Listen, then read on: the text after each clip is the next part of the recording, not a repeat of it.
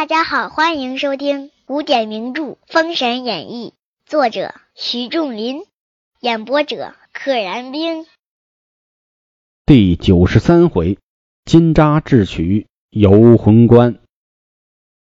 金吒这条线埋了很久了，东伯侯姜文焕过不了游魂关，所以姜子牙派金吒去了。话说袁弘上了山河设计图，不觉现了原形。忽然一阵香风扑鼻，这猴见一棵桃树，下坠一颗红滴滴仙桃。啊，一个桃树上挂着一个鲜红鲜红的桃子，白猿不觉心羡，遂摘来一口吞而食之，很高兴，眼红了。猴子吃桃嘛，赶紧摘下来，一口就吞下去了。未及片时，忽然见杨戬仗剑而来，白猿正欲待起身，竟不能起，哎，想起来起不来了，身子沉。早被杨戬一把抓住头皮，用缚妖索捆住，竟回周营而来。杨戬这手也挺黑，抓着他的头皮。话说杨戬擒白猿来见子牙，子牙令退出斩之，气死我了！让我们吃了这么多的亏，杀了郑伦，死了这么多的将。众将把白猿拥至辕门，杨戬一刀，猿头落下地来。且说阴破败雷开败回朝歌，面见纣王，备言：眉山七怪化成人形，与周兵屡战，俱被陆续诛灭，大失朝廷体面，全军覆没。臣等只得逃回。哎，这个甩的一手好锅，说他们不行，让人家周兵打的屡败屡战，你看害得我也失败了，太没面子了，我只能逃回来了。这俩人也真有脸说。纣王着忙，急问两班文武：“今周兵猖獗，如何救解？呃，如何解救？倒过来，如何救解？”有中大夫飞廉出班奏曰：“今陛下颁行旨意，张挂朝歌四门，如能破得周兵，能斩将夺旗者，官封一品。”况鲁仁杰才兼文武，令彼训练精锐，以待敌军。严备守城之具，坚守勿战，以老其师。今诸侯远来，利在速战。一不与战，以待彼粮尽，彼不战自走。这个老学究说话都是文言文，比这个作者的文言文还文言文。飞廉啊，也出现过好几次了，都是他出主意，张告示，募集人才。咱们啊，再出个告示，在朝歌四门上都挂着，谁能够破了周兵，谁能够斩了他的大将，夺了他的帅旗，官封一品。此外呢，咱的鲁仁杰才兼文武，就是文武兼备，令他在朝歌城内训练精锐之师，以待敌军。以逸待劳，等待敌军来，而且呢，严备守城之具，就是把守城需要的各种工具啊、各种工事啊，都准备好，坚守，不要打。以老欺师，老就是老人的老，这儿的意思呢，就是使动用法，就让对方的这个来宾啊老了，是真的老了吗？是真的变老吗？不是，是消磨他。消耗他，让他不再亢奋，让他不再有精气神，哎，就像老人一样垂垂老矣，没有心气儿了。然后分析了一下局势，说这些啊六百镇诸侯啊都是从远来的，他们的制胜法宝就是一个快字儿，他们来了就想速战，这也是他们的核心竞争力。但是呢，我们就不跟他们打，等他们弹尽粮绝，他们粮草不济的时候。不用战就走了，不战而屈人之兵，乃上谋也。我们不打，我们就坚守。哎，他说了这一套，看似整个过程好像非常的合理，有攻有守，面面俱到。但是大家想，我这多少镇诸侯来了之后，心中都有恨，来了不灭你？你整个国家都已经归了我了，我怎么会没有粮食呢？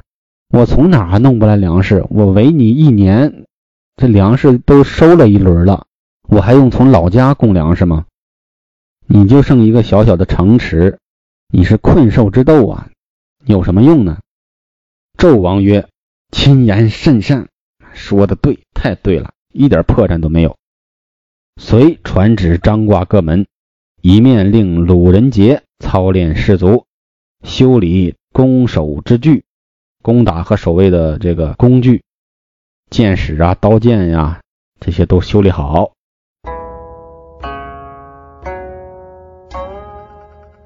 且说金吒、木吒别了子牙，兄弟二人在路商议。哎，这个时间可要向回推好久。金吒、木吒走了有时间不短了。金吒曰：“我二人奉江元帅将令，来救东伯侯姜文焕进关。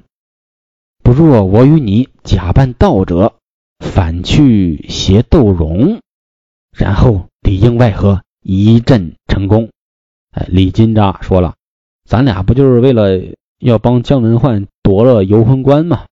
哎，咱俩扮成道人去帮助游魂关的总兵窦融，这样呢，来个里应外合。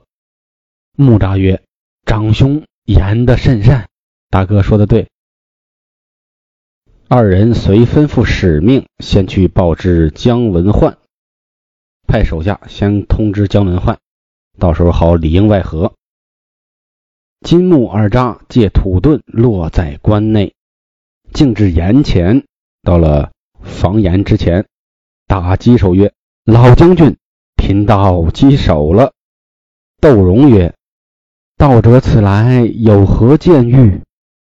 金吒曰：“贫道二人乃东海蓬莱岛炼气散人，孙德、徐仁是也。”我兄弟因见姜文焕欲进此关，往孟津会合天下诸家，以伐当今天子。此时姜尚大逆不道，吾师叔在万仙阵中，死于姜尚之手，恨之切深，故来助将军擒姜文焕。编了一大套的这个理由，非常的严谨。我俩叫孙德、徐仁。第一个是为了阻挡姜文焕到孟津和天下诸侯会在一起伐咱们纣王，伐咱们亲爱的纣王。姜尚大逆不道，破万仙阵的时候啊，杀了我师叔了。我们呢，恨得咬牙切齿，所以特来帮你。咱们擒住姜文焕，破坏了姜子牙的大计。窦融听罢曰：“望老师明以教我，不才无不听命。”以明确的方案告诉我到底该怎么做，我言听计从啊！看来窦融也是这么久打不退姜文焕，也挺上愁的。金吒曰：“据贫道愚见，今江上拒敌孟津，虽有诸侯数百，不过乌合之众，只以计擒姜文焕，彼众人自然瓦解。啊，咱们不用担心他们在孟津的那些人。”只要擒了姜文焕，那边江上啊，自然就土崩瓦解了。哎，这个道理说不通啊！姜文焕来不来，跟人家姜子牙退不退兵没有什么直接的关系。窦融闻言大喜，窦融还挺高兴，认为是对的。命左右排酒上来。金木二扎曰：“贫道持斋，我吃素斋，不喝酒。”遂在殿前蒲团而坐。窦融亦不敢抢，一夕晚景已过，不敢勉强。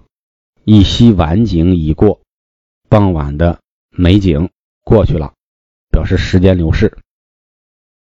如果有上学的朋友、小朋友们，可以写作文的时候用这个。一夕晚景已过，夕是夕阳的夕，晚景晚上的景色。一夕晚景已过。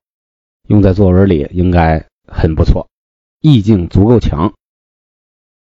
次日，窦融升殿，与众将议事，忽报东伯侯遣将诺战，姜文焕又来跑地骂阵了。